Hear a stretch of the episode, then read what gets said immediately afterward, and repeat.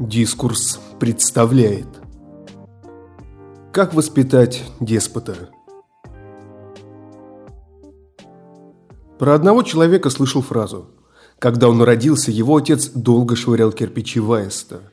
Когда свет увидел наш герой, его отец, Доминицей, в ответ на поздравление друзей молвил «У меня и моей Агриппины ничто не может родиться, кроме ужаса и горя для человечества». Хорошенький зачин. Глядишь, ребенок и впрямь вымахает монстром. Что нужно для этого сделать еще, мы вас сегодня научим. Это абсолютно реально. Главное верить в свои силы, и все получится. Как получилось это по воле рока или слабости, нежелание видеть леса за деревьями у тех, кто взрастил и выкормил Нерона, великого и ужасного правителя Древнего Рима. Для начала научитесь видеть в ребенке не сына, а воплощение своих честолюбивых целей, как делала это мать Нерона Агриппина, римская патрицианка. После смерти своего мужа Доминиция, Нерону было в то время три года, она призадумалась над смыслом жизни и поняла, ради славы и власти можно прыгнуть выше головы. Новым избранником ее стал римский император Клавдий. Ее мало смущало то, что он был старше ее на 30 лет и приходился ей родным дядюшкой. Агриппина была уверена, что долго Клавдий на свете не заживется, а управлять страной она и сын смогут гораздо лучше. Но у Клавдия был сын от предыдущего брака, британик, прямой наследник престола. Кроме того, римский закон не разрешал женщинам занимать государственные места. Не беда. Нужно только уговорить Клавдия выдать свою дочь Октавию за Нерона, и тогда он, как зять Клавдия, станет еще одним законным наследником престола. Клавдий не устоял перед чарами и уговорами жены. Вот теперь можно заняться и подбором яда, только такого, чтобы он не изменил вкус обожаемых яств. Клавдия. Чего тебе, любимый? Вина ягодника под соусом? Сирийских слив – жареных улиток с орехами. Не успел дух бедного Клавдия отлететь, а хитроумная Мегера уже мчалась в спальню Британика. «Бедный, любимый мой, как ты похож на своего отца!» Со слезами восклицала она, обнимая и удерживая его, чтобы он не мог выбежать из комнаты. «Горе, горе мне! Кто принесет утешение?» Услышав же, что Сенат и Претарианская гвардия провозгласили новым властелином Нерона, она отпихнула пасынка прочь, и торжеству ее не было предела. Следующее правило для воспитания деспота. Сделайте человека заложником власти, используйте его как свое слепое орудие. Именно этим занимались наставники Нерона, стоический философ Сенека и начальник претарианцев Бур – в юном Нероне, по свидетельствам его жизнеописателей Тацита и Светония, были любознательность и живой ум.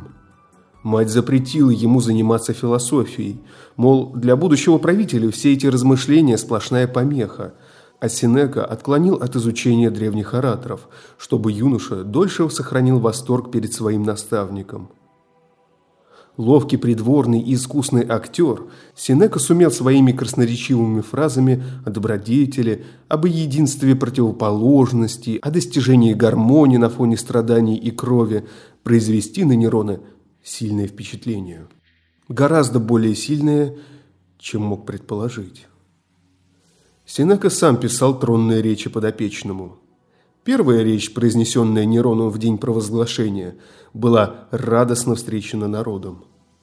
В ней новоиспеченный властелин скромно отказывался от звания отца человечества.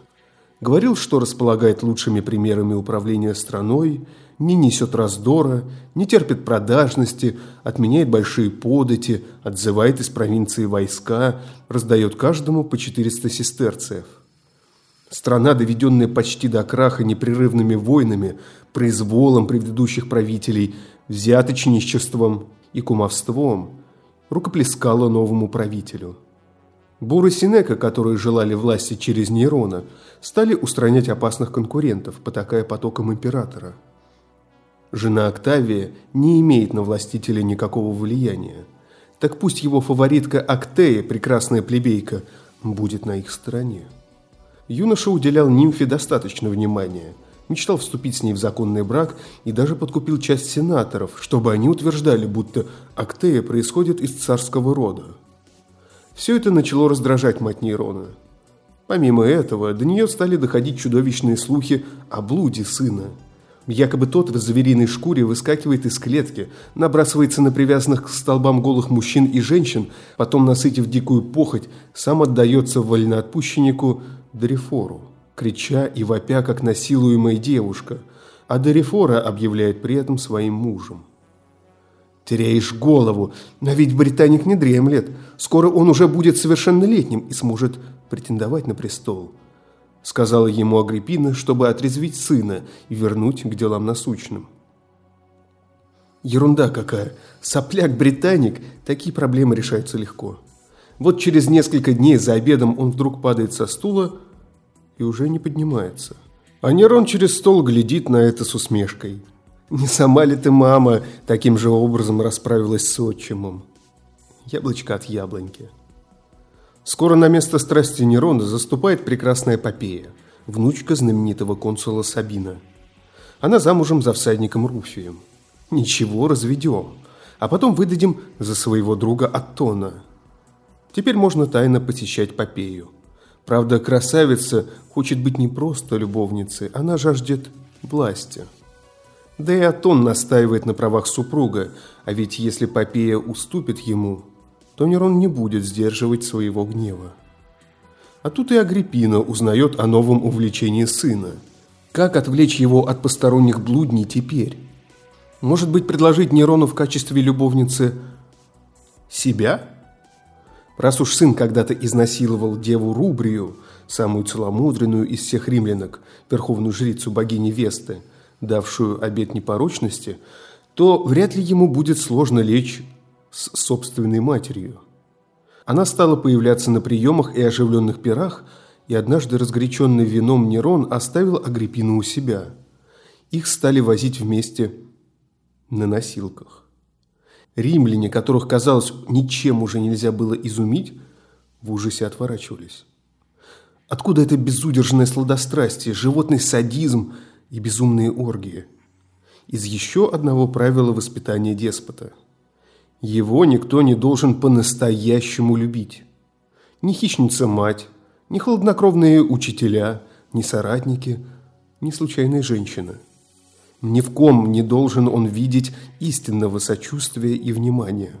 Только тогда поиск любви выродится в нем в безумие плотской страсти, неуемную жажду физического обладания. Он никогда не поверит в целомудрие. А Нерон был глубоко убежден, что нет на свете человека хоть в чем-нибудь чистого. Что люди ловко таят свои пороки.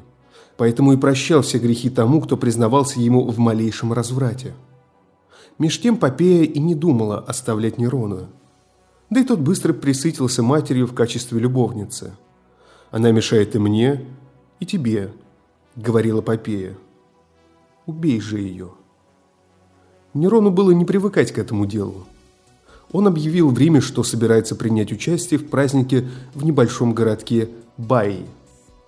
Примирился с матерью, расцеловал ей ручки, а во время праздника произнес торжественную речь, славившую Агриппину.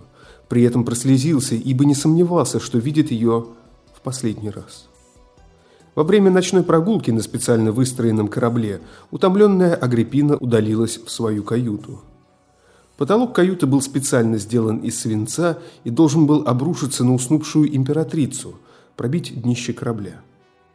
Лишь благодаря высоким стенкам ложа он чудом удержался при падении и не причинил Агриппине никакого вреда. На палубе завязалась борьба между заговорщиками и теми, кто был не посвящен в план Нерона. Агриппина и ее служанка прыгнули в воду. Пришлось Нерону махать рукой на тонкости и подослать к матери обычных убийц. Два десятка воинов окружили виллу Агриппины. В ту же ночь ее похоронили. На утро Нерон произнес перед народом речь, где сказал, что мать покушалась на его жизнь, поэтому ее смерть будет благом для государства. Завидная логика. Текст писал, как всегда, Сенека. Однако это и ему не помогло. Вскоре заботливый ученик отправил его в ссылку, а потом прислал приказ покончить с собой, что тот старательно исполнил. Заболевшему же простудой Буру Нерон через некоторое время отправил яд вместо лекарства. Уф, наконец-то свобода ни родителей, ни учителей, ни опекунов.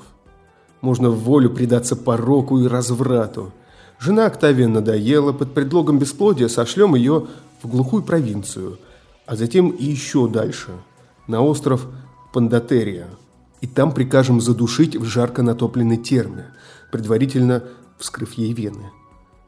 Впрочем, Помпея тоже вскоре будет убита им во время семейной ссоры. Утром Нерон, опомнившись, пожалеет о ее смерти, прикажет оскопить белорукого мальчика Спора, облачит его в женские наряды и, назвав Помпеей, официально женится на нем. По Риму разнесется шутка.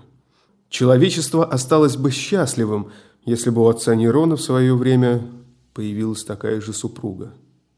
Своего пасынка, сына Попеи, Нерон прикажет утопить за то, что малыш, играя, неосторожно назовет себя полководцем и императором. А тут появится и новое развлечение. Странные, веселые люди, говорящие, что видели Бога, видели, как Он умер, а потом воскрес. Никто не мог похвастать в большей жестокости по отношению к христианам, чем Нейрон. Львы на его аренах никогда не оставались голодными, а в садах его было светло по ночам от живых факелов. Христиан распинали на крестах и поджигали для освящения. Впрочем, расправляться с любыми жертвами чужими руками Нерону иногда надоедало, и, надев маску, он ходил по Риму обычным прохожим, грабил и избивал до смерти случайных встречных. При этом правитель не был лишен чувства прекрасного. В нем воспитали любовь к театру и музыке, искусством вообще – сделали прививку эстетикой, забыв при этом об этике. Иногда казалось, что саму жизнь нейрон воспринимает как театральное действо, где можно запросто убить, уничтожить, заняться развратом. Все как бы понарошку, как бы в маске, как бы играя роль. Хотите усовершенствовать вашего деспота? Сделайте так, чтобы человек не различал жизни и искусства так же, как добра и зла, чтобы плакал над красивой песней – и мог без тени сомнения убить кажущегося неприглядным ближнего.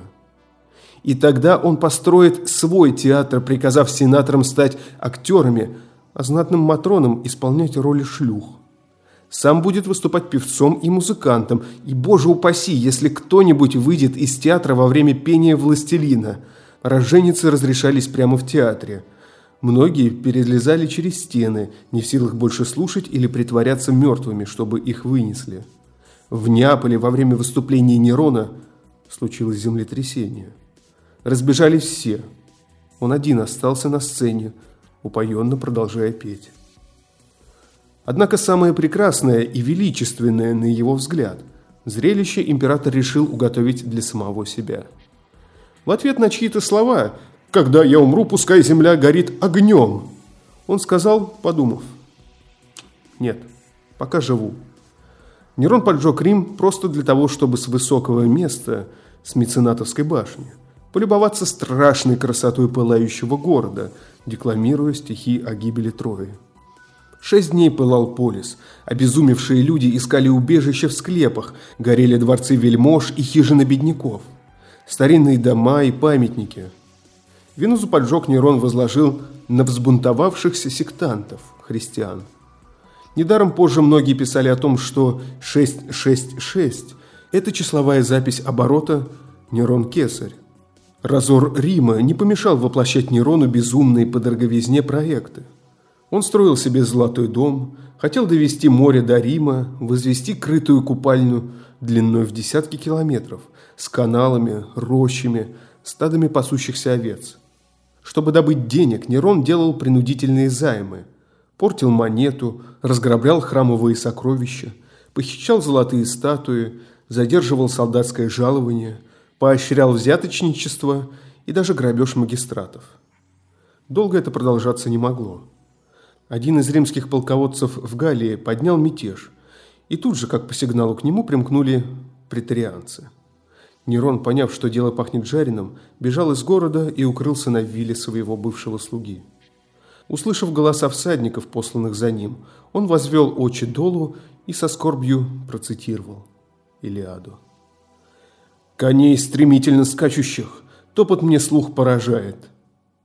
Затем вынул меч и вонзил себе в горло.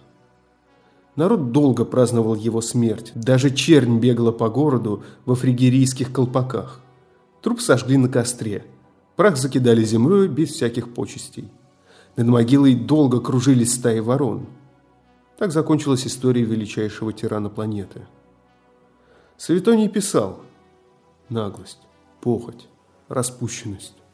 Жестокость его поначалу проявлялась постепенно и незаметно, словно юношеские увлечения – но уже тогда ясно было, что пороки эти от природы, а не от возраста.